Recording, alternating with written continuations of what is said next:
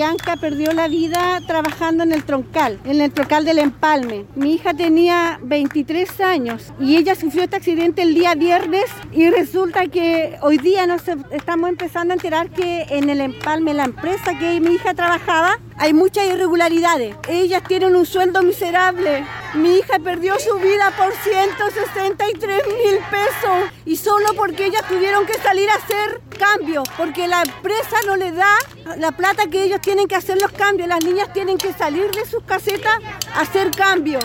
No tienen una pasarela donde ellas puedan cruzar. Por lo tanto, yo pido justicia para mi hija.